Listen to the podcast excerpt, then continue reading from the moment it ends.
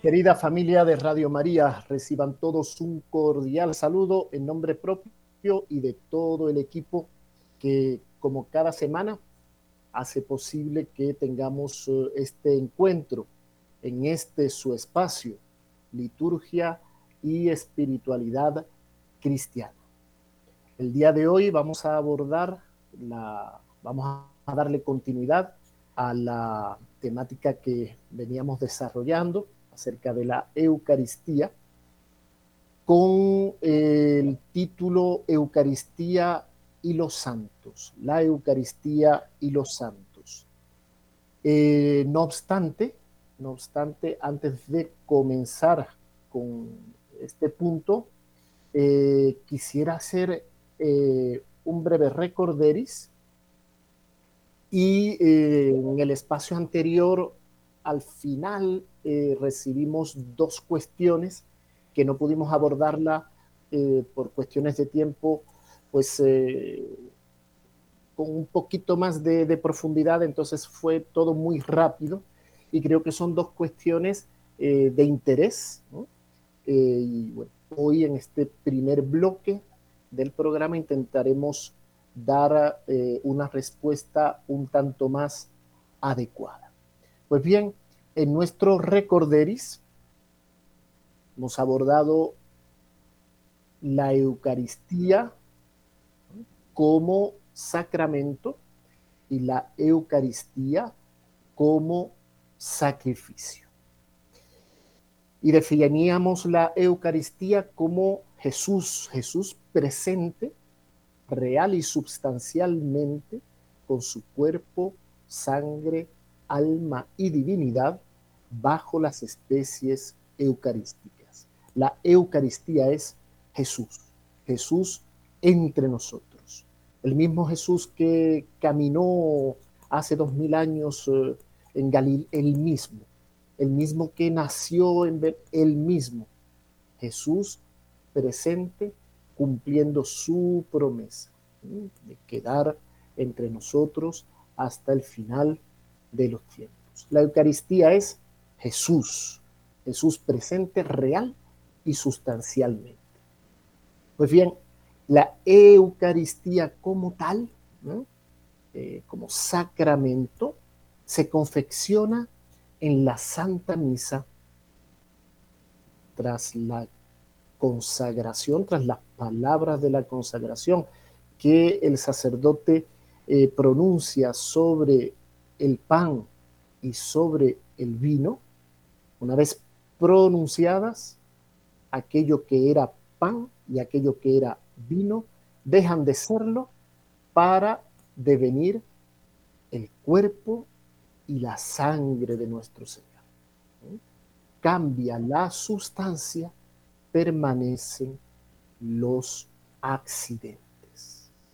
Cambia la sustancia de pan por la sustancia de Cristo mismo, es la, sustancia de Cristo, Cristo se hace presente, y la sustancia del vino desaparece y Cristo, la sangre de Cristo, se hace presente.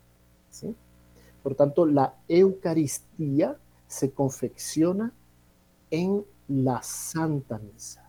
Y la Santa Misa se define como el sacrificio del cuerpo y sangre de Jesucristo que se ofrece sobre nuestros altares bajo las especies de pan y de vino en memoria del sacrificio de la cruz. La Eucaristía se confecciona en la Santa Misa. Por tanto, cuando vamos eh, los domingos a misa, no vamos a celebrar la Eucaristía, sino que vamos a celebrar el sacrificio de Cristo en cruz, el santo sacrificio del altar. Y en ese santo sacrificio del altar, donde se perpetúa el sacrificio de Cristo en cruz, la Eucaristía se confecciona y Dios y Cristo se nos ofrece eh, como manjar, el pan bajado del cielo. Se nos ofrece en ese banquete, se nos ofrece en esa intimidad Cristo viene a nosotros. Vuelvo y repito, con su cuerpo, sangre, alma y divinidad. La Eucaristía, por tanto, es Jesús presente, es el mismo Cristo. Se confecciona, el sacramento eucarístico se confecciona en la Santa Misa. Y la Santa Misa no es otra cosa que el sacrificio del cuerpo y de la sangre de Cristo. Por tanto, la presencia real de Cristo en la Eucaristía se hace posible gracias al misterio de la transubstanciación. El pan deja de ser pan para devenir el cuerpo de Cristo, Cristo mismo. El vino deja de ser vino para devenir la sangre de Cristo, Cristo mismo. Ese es el misterio de la transubstanciación. Es decir, la conversión de toda la sustancia del pan en el cuerpo de Cristo y de toda la sustancia del vino en su sangre, no permaneciendo otra cosa que las apariencias del pan y del vino. Es decir, lo que a nuestros eh, sentidos aparece es eh, la especie de pan y la especie de vino. Pero real y sustancialmente lo que encontramos es a Cristo mismo. Y ahí vienen las dos preguntas que nos realizaron en el programa anterior. ¿Cómo conciliar esta afirmación o estas afirmaciones en un primer momento con lo que los sentidos nos muestran? Eh, vemos, eh, palpamos, gustamos eh, pan y vino. Entonces, ¿cómo podemos decir que aquello que aparentemente se nos muestra no es lo que estamos viendo, sino que la sustancia del pan es decir, ya el pan no es pan. Ha habido esa conversión, ese cambio. Y de igual manera, ¿cómo conciliar esta realidad con el concepto de ciencia? Estas eran las dos preguntas que se nos, eh, se nos presentaban en el programa anterior. Pues bien, la presencia real de Cristo no se circunscribe frente a la primera cuestión, a lo puramente fenomenológico, a lo puramente sensitivo. Cierto es que es una verdad que supone la fe. Y la fe no es un sentimiento, la fe no es una experiencia subjetiva y personal. No, la fe es un don sobrenatural, es una virtud infusa que Dios da al hombre y gracias a la cual creemos de manera libre y voluntaria, asentimos libremente a lo que Dios revela.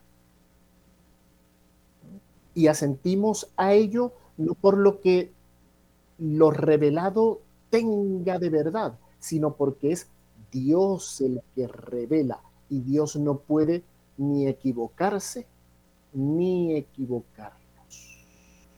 Por tanto, aquello que Dios nos ha dicho, aquello que Cristo mismo nos ha dicho, nos ha enseñado, nos ha legado, lo recibimos como cierto y esto de una manera libre y voluntaria. Pues bien, este don que es la fe, esta virtud infusa que es la fe, supone y requiere de la inteligencia, requiere de la razón. La fe no queda ahí en, el aire, ¿no? No, no, no, no, no. Requiere de la inteligencia, requiere de la razón como su, como su lugar propio. De manera que la inteligencia que busca la verdad viene a ser iluminada, tomada, elevada por la fe para la contemplación plena de la misma. Es decir, de la verdad. Y de igual modo, la razón requiere de la fe para llegar a esta plenitud. No podemos, como decíamos, confrontar fe y razón. Tenemos dos documentos magisteriales de bastante interés, eh, Veritatis Splendor y Fides et Ratio, que abordan esta cuestión. Dos entre otros muchos, ¿no? Pero ahí quedan estos dos para quienes los quieran abordar y leer. Por tanto, debemos de decir frente a la primera cuestión que aquello que nosotros afirmamos por fe, que creemos por fe, no es contrario a la razón. Aquel que no tiene la fe puede decir que no cree en aquello que nosotros afirmamos, pero nunca podrá decir que aquello que nosotros afirmamos sea contrario a la razón, repugne a la razón. ¿Y esto por qué?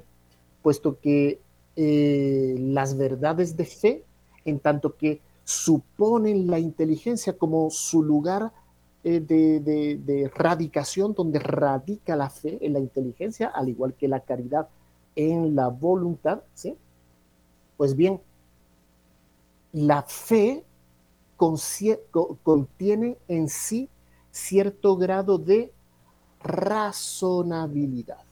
¿Qué quiere decir esto? Que el misterio no lo podemos ni alcanzar por las solas fuerzas de la razón, ni explicar eh, con las solas fuerzas de la razón, pero aquello que se nos da por fe, al no repugnar a la inteligencia, a la razón, esta puede dar una serie de argumentos de conveniencia, porque no hay contrariedad, no puede haber contrariedad, porque tanto fe como razón tienen una misma finalidad que es la consecución de la verdad, y la verdad tiene una sola fuente, un solo origen, que es el ser, y en este caso el ser supremo, que es Dios. Bien, entonces, eh, no obstante, para eh, afirmar y afirmar, y debemos afirmar con toda tranquilidad, con toda certeza, que Cristo está presente real y sustancialmente bajo las especies eucarísticas, requerimos de la fe, porque lo que los sentidos nos dan a conocer, ¿cierto? Es otra cosa, es otra cosa, es decir, es la apariencia, los accidentes del pan y del vino. Bien, por tanto, frente a la primera, requerimos de la fe. No obstante, vuelvo y repito, fe y razón no se contradicen. Y la fe, aquello que creemos por fe, tiene, por el hecho de radicar la fe en la inteligencia, en la razón, tiene cierto grado de razonabilidad. Es decir, podemos aportar argumentos de razón, argumentos de conveniencia que justifiquen desde la razón aquello que recibimos por fe, que lo justifiquen no plenamente, ¿no? pero sí que den razón suficiente. Bien, eso frente a la primera pregunta. Y eh, esta razón, esta razón de conveniencia, estos argumentos que se plantean, son dados desde el ejercicio científico. Aquí vamos hacia la segunda cuestión. Y debemos de comprender qué es lo que se entiende por ciencia. A día de hoy, ¿cierto? Y en nuestros días, eh, comprendemos eh, por ciencia aquello que es medible, aquello que es mesurable, aquello que, bueno, se alcanza por una serie de, eh, de, desarrollos, ¿no es cierto?, epistemológicos, sistemáticos, metodológicos, etcétera, etcétera, pero que eh, quedan circunscritos al ámbito de la experiencia y de lo experimentable más bien. Pues bien, este concepto de ciencia es sesgado ¿Por qué? Porque la ciencia se define como el conocimiento de las cosas por sus causas. Claro está que requiere un ejercicio riguroso, metodológico, sistemático, íntegro e integral para que sea ciencia. Pero eh, el ejercicio científico como tal no se, eh, no se queda en lo solamente en lo empírico. Podemos eh, llegar a realizar ejercicios desde la ciencia, ¿no es cierto?, que no son medibles, cuantificables y por ello no dejan de ser científicos. La ciencia, por tanto, la definimos como el conocimiento de las cosas por sus causas. Por tanto, desde la ciencia empírica, desde la ciencia positiva, no podré dar razón de las verdades de la fe. La ciencia empírica no nos va a dar razón a ciertas realidades de orden moral, preternatural y sobre todo sobrenatural. Pero la ciencia llamada teología y cuyo objeto es Dios, va a darnos razón desde los principios revelados de aquello que eh, Dios nos lega, Dios nos da y nos es necesario para nuestra salvación. Por tanto, podemos decir que eh, la ciencia empírica no nos va a dar razón, ¿sí? por lo que no es medible, no es mesurable, no es tangible, de la existencia del alma,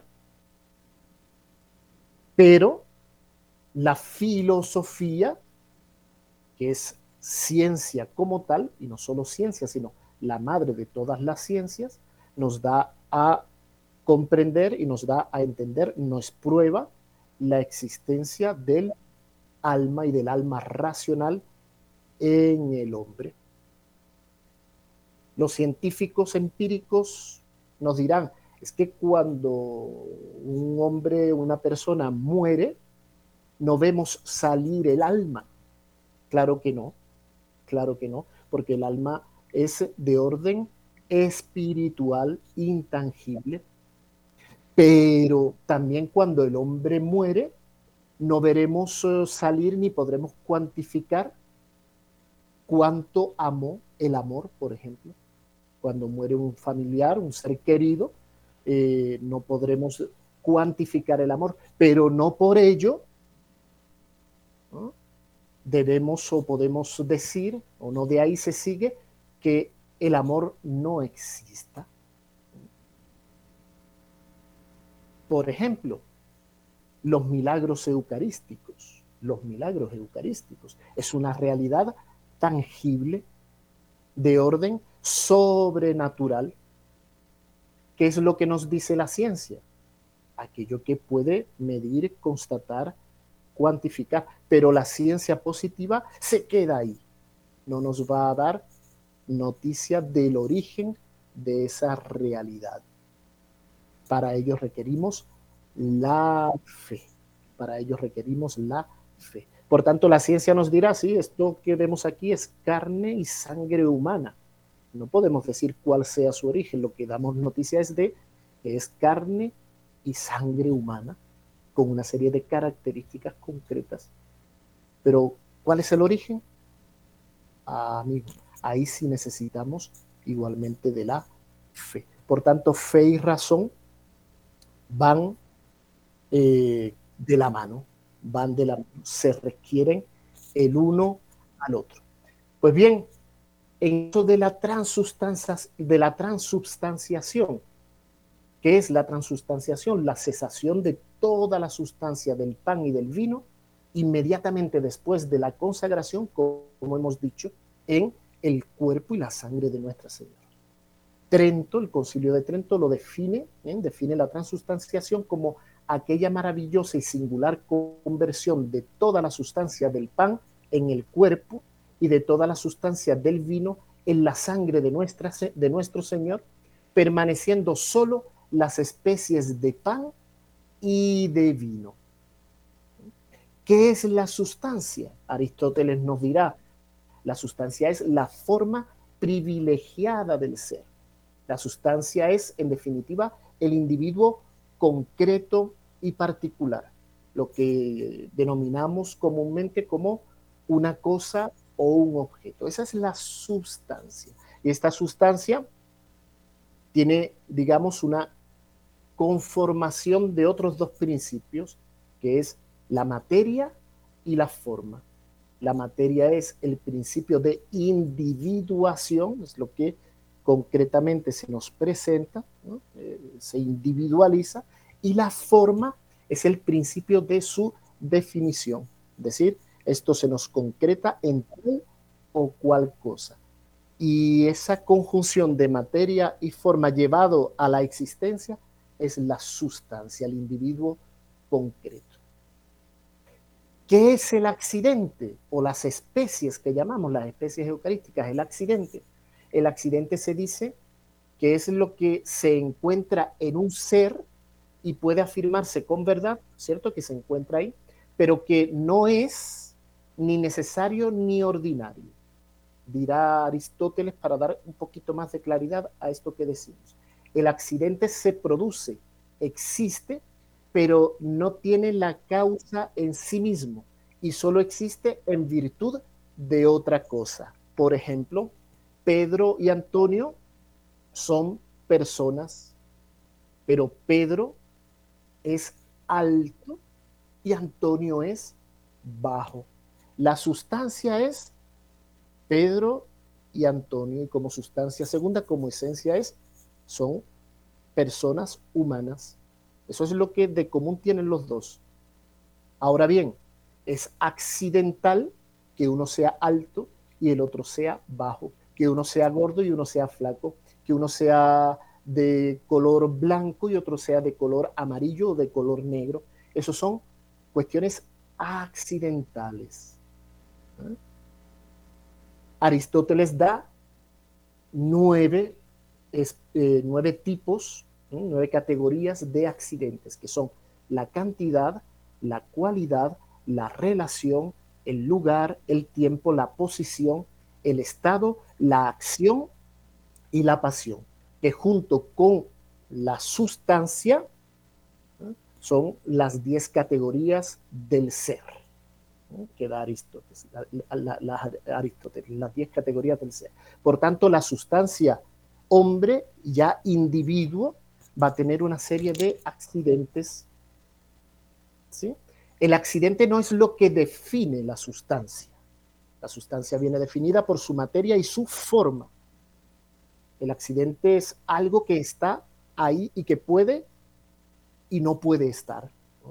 Es decir, que para estar requiere de la sustancia. Por tanto, ¿qué es lo que ocurre? Vemos pan y lo que constatan después de la consagración nuestros sentidos son las especies eucarísticas, permanecen los accidentes, pero lo que ha cambiado es la sustancia. Ya eso no es pan, ya eso no es vino, es el cuerpo, la sangre, el alma y, la divinidad de Cristo, es Cristo mismo, bajo las apariencias, bajo las especies de pan y de vino. A eso le llamamos transubstanciación.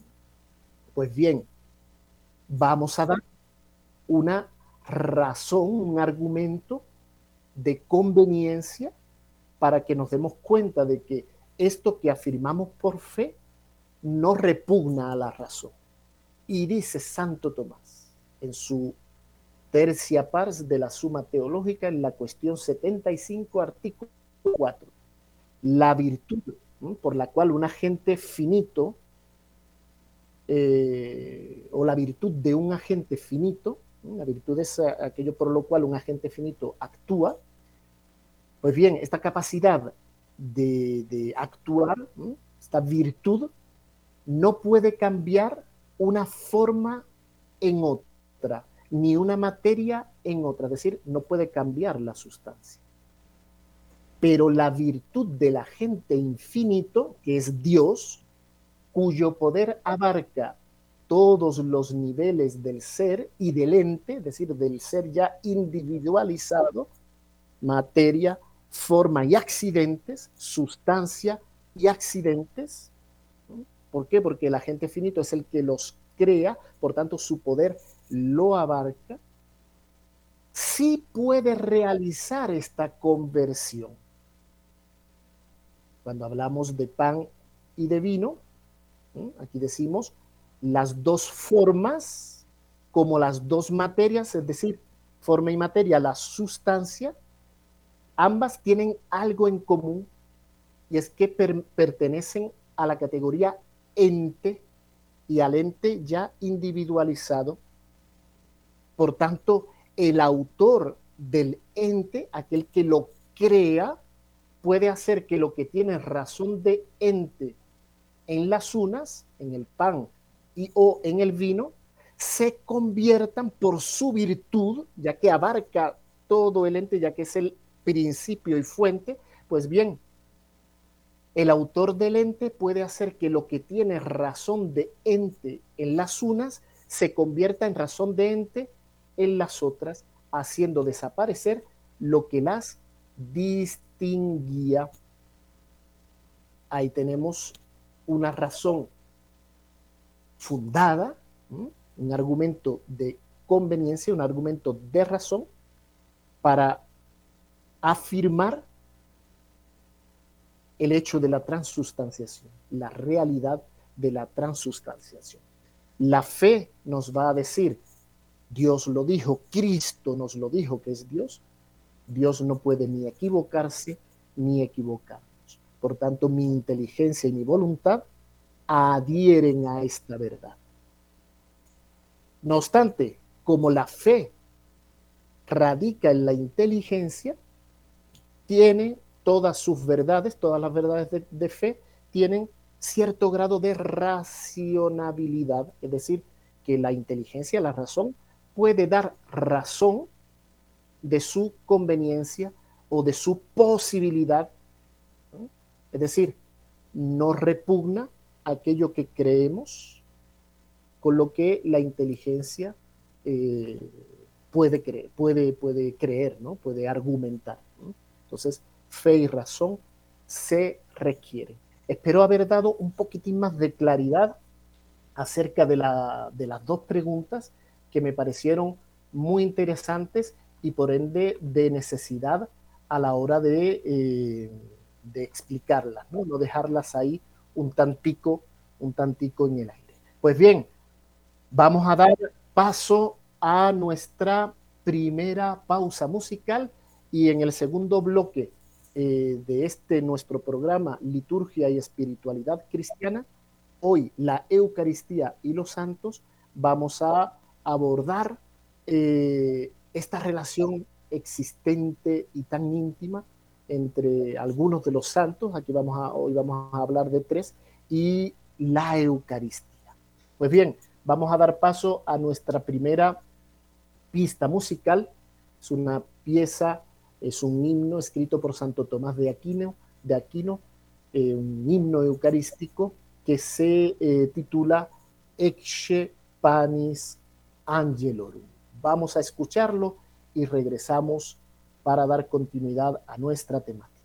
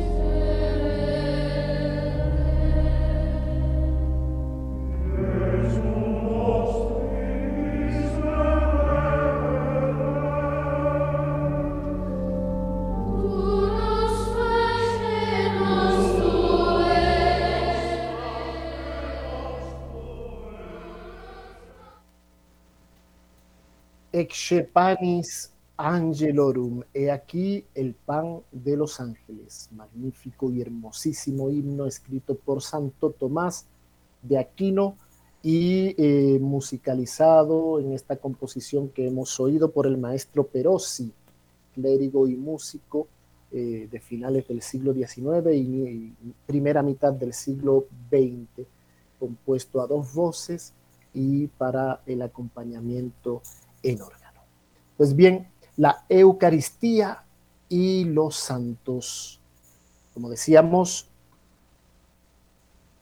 podríamos eh, hablar de todos los santos, porque en definitiva todos los santos eh, viven de, han vivido de, la Eucaristía. La santidad, en definitiva, no es otra cosa que eh, la, la, amistad ¿no? continua y continuada con, con Dios el, seguimiento fiel de Cristo. Esa es la santidad. Eh, vivir en definitiva con los pies en la tierra, el corazón en el sagrario y los ojos puestos en el cielo.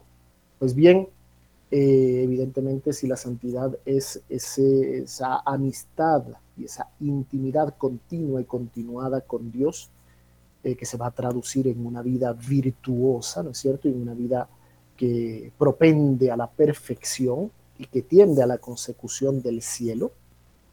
Pues bien, ¿dónde vamos a dialogar eh, mejor con, Cristo que frente a Él, presente en la Eucaristía?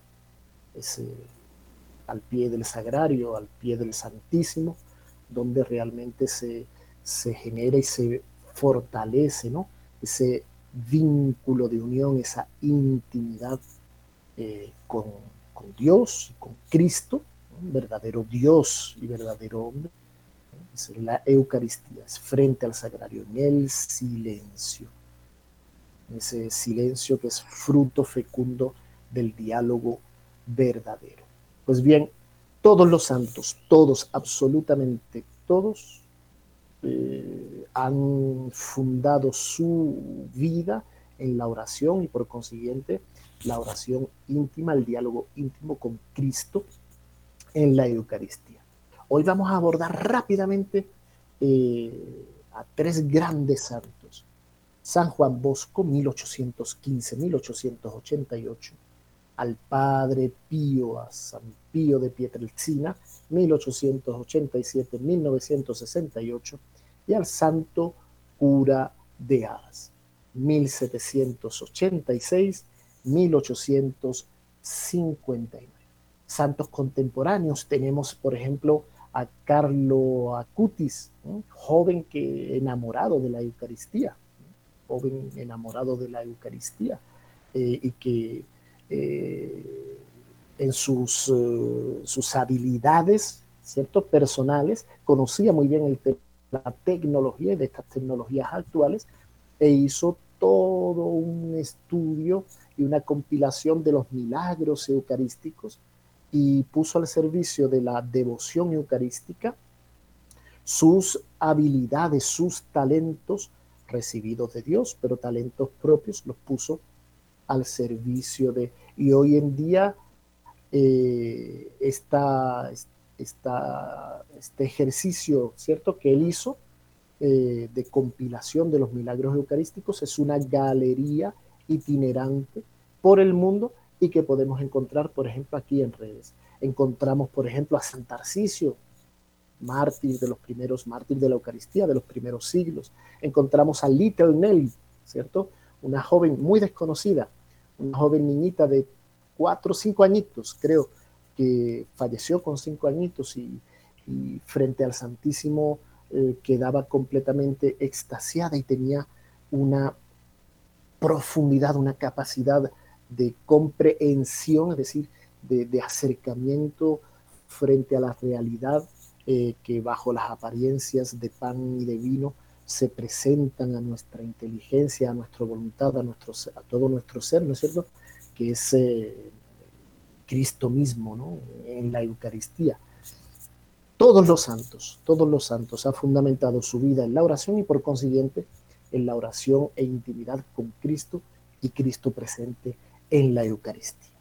Pues bien, dirá el santo cura de Ars, no es necesario hablar mucho. Se sabe que el buen Dios está ahí, en el sagrario.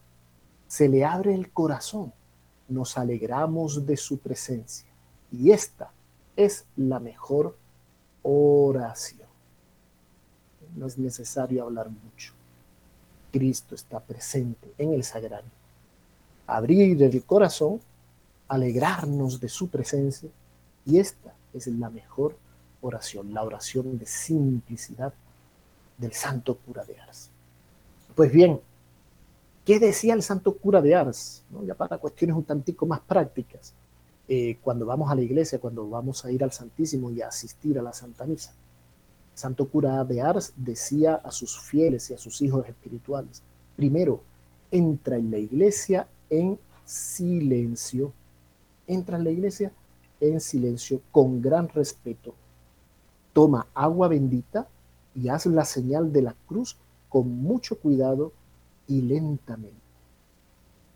En cuanto estés ante Dios, en el Santísimo Sacramento, haz una genuflexión devotamente, teniendo clara conciencia de que no estamos delante de un símbolo, estamos delante del Rey de Reyes, estamos delante de Cristo.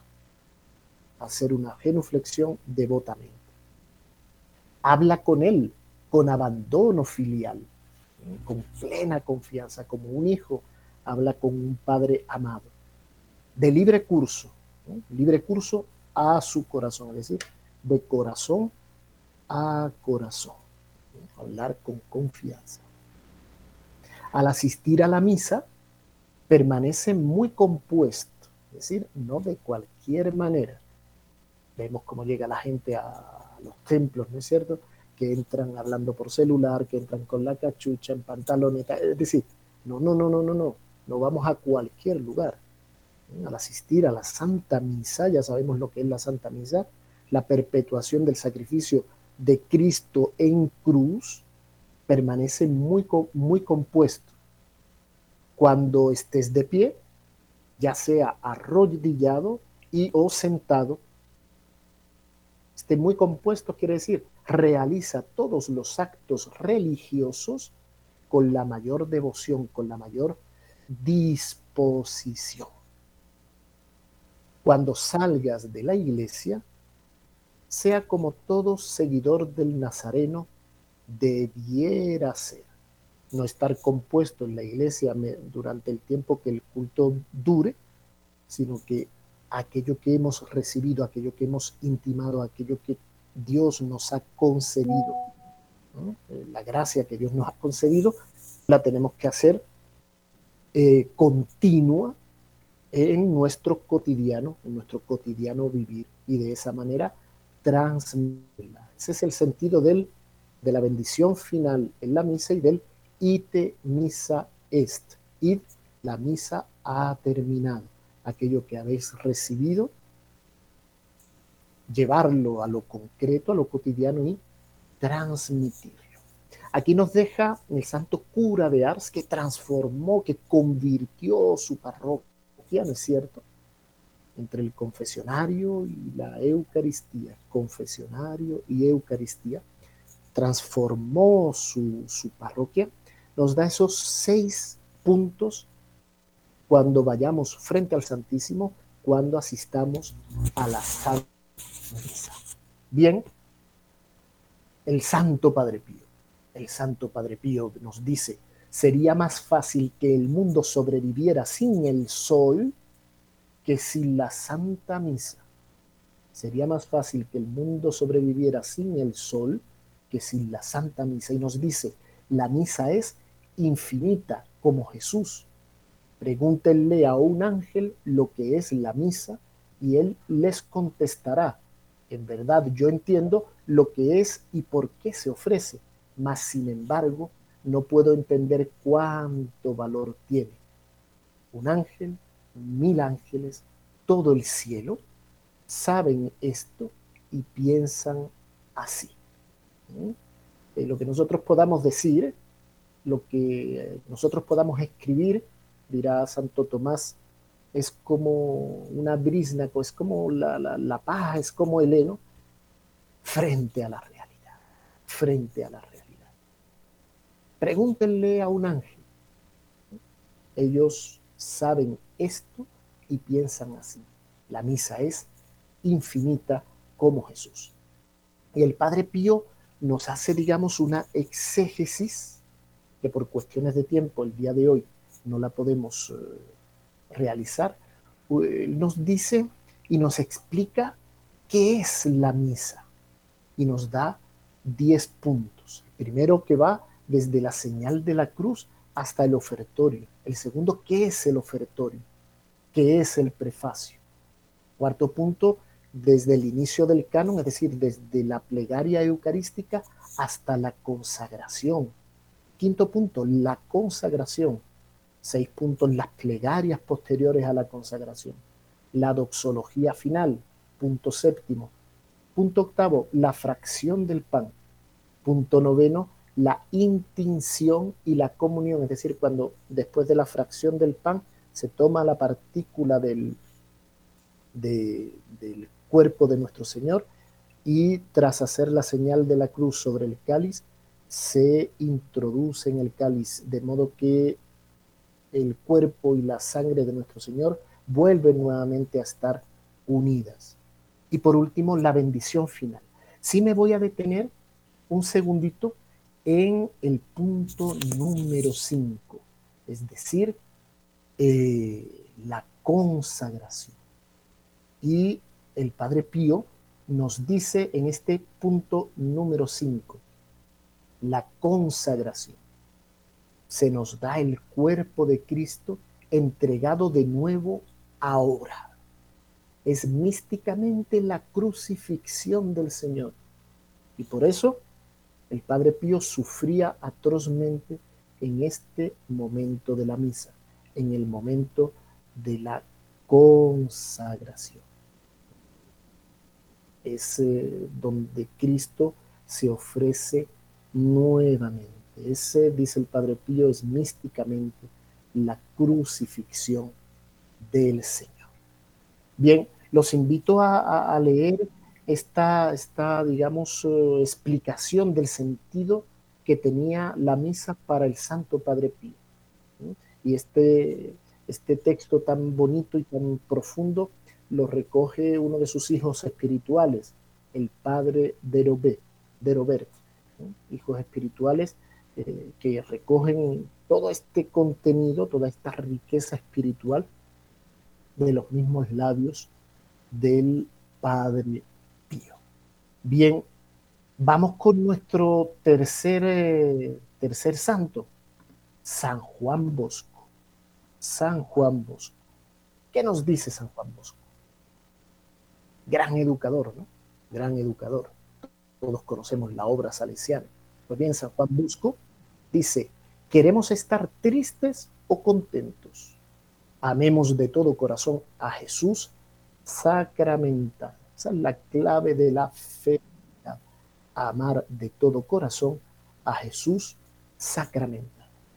Y dice San Juan Bosco, propagad la devoción a Jesús sacramentado y a María auxiliadora, y veréis lo que son los milagros. Ayudad mucho a que los niños pobres, los enfermos, los ancianos y la gente más necesitada, eh, pues ayudadlos a que reciban y, aprendan, hagan suya esta devoción. Y así conseguiréis enormes bendiciones y ayudas de Dios. Y concluye este párrafo diciendo el santo, os espero a todos en el paraíso. Pues bien, vamos a nuestra segunda pausa musical. A la vuelta quedan abiertos los micrófonos y haremos eh, una pequeña lectura de, cómo llevaba San Juan Bosco eh, a la praxis, al cotidiano y en el contexto de su pedagogía en el contexto de su pedagogía, eh, este punto que para él era fundamental, la devoción a Jesús sacramentado. Vamos a nuestra segunda pausa musical.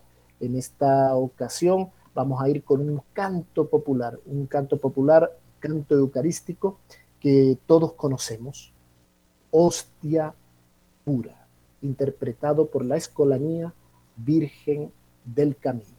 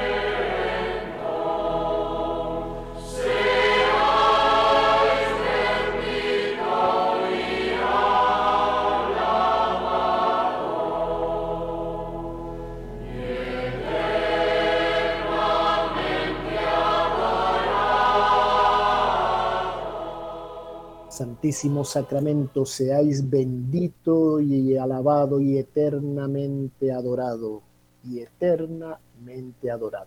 Pues bien, nos quedan cinco minuticos, los micrófonos están abiertos e igualmente eh, eh, cualquier eh, intervención que, que, deseen hacer a través de redes sociales, Facebook o Facebook o YouTube, ahí está nuestro compañero Camilo para darnos noticia y eh, transmitirlas e intentar responderlas, si no da tiempo ahorita, en espacios ulteriores. Camilo, muy buenos días.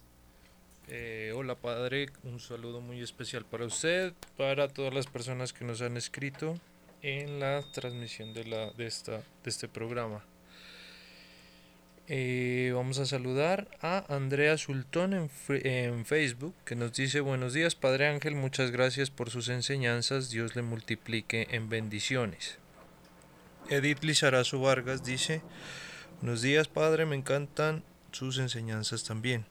Laura López en YouTube dice Padre, mil gracias por tan espectacular tema, Dios le continúe dando el don de enseñanza. Edith Lizarazo Vargas dice, Padre, por favor me explica el término antomasia. Diana Rincón también le manda bendiciones por el tema. La parroquia Nuestra Señora del Carmen de Sacama dice, Padre, tengo una pregunta, ¿cómo explicar a los jóvenes de hoy esto acerca de la transustanciación? Si ellos son poco espirituales, es decir, no ven más allá de lo evidente. Muchas gracias. Y bendiciones de Laura López que dice nuestros santos ejemplos a seguir que nos animan. Y bendiciones de Lupita Cabrera. Esas son las preguntas que tengo, Padre. Bueno, gracias Camilo. Un cordial saludo a, todos nuestros oyentes. Em, no sé cuánto tiempo tengamos. Em, creo que tenemos dos, tres minuticos. Pues bien, eh, voy a intentar dar rápidamente eh, respuesta a las dos preguntas eh, de qué sea la antomasia y, bueno, alguna cuestión, digamos, algún consejo pastoral para hacer que los jóvenes poco a poco se acerquen a la Eucaristía. Pues bien, la antomasia, ¿qué es? La antomasia es una, como una figura retórica ¿eh? que consiste en sustituir eh, un nombre por una eh, cualidad, ¿no? El nombre de algo por una cualidad del mismo. Por ejemplo, decir el jardín de la, el jardín de la República. ¿sí? La República como tal no es un jardín, pero se le da ese, ese ¿cómo decir? Ese apelativo, ¿no? Esa, esa característica. Eh, Colombia es eh, el jardín, ¿no es cierto? Así lo, el país del Sagrado Corazón.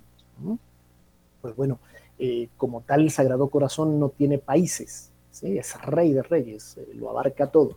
Pero a Colombia se le da ese, ese apelativo. En eso consiste la antomasia. La antomasia referida a la Eucaristía se puede, bueno, por ejemplo, eh, eh, la Eucaristía es el pan de los ángeles. ¿sí? Podemos utilizar esa figura retórica. Pero atención, no podemos ahí como perdernos en, esos, eh, esos, en esos aspectos, ¿ciertos? ¿cierto? Que van en lo retórico, en lo dialéctico, frente a una cuestión tan fundamental como es la realidad que subsiste eh, tras eh, bajo, o bajo las apariencias del pan y del vino. Entonces, podemos darle esos, eh, esos nombres, y de hecho lo damos dentro del ámbito poético, ¿no? Ecce panis angelorum, hoy lo hemos escuchado, y aquí el pan de los ángeles, aquí el maná bajado del cielo, ¿no? etc.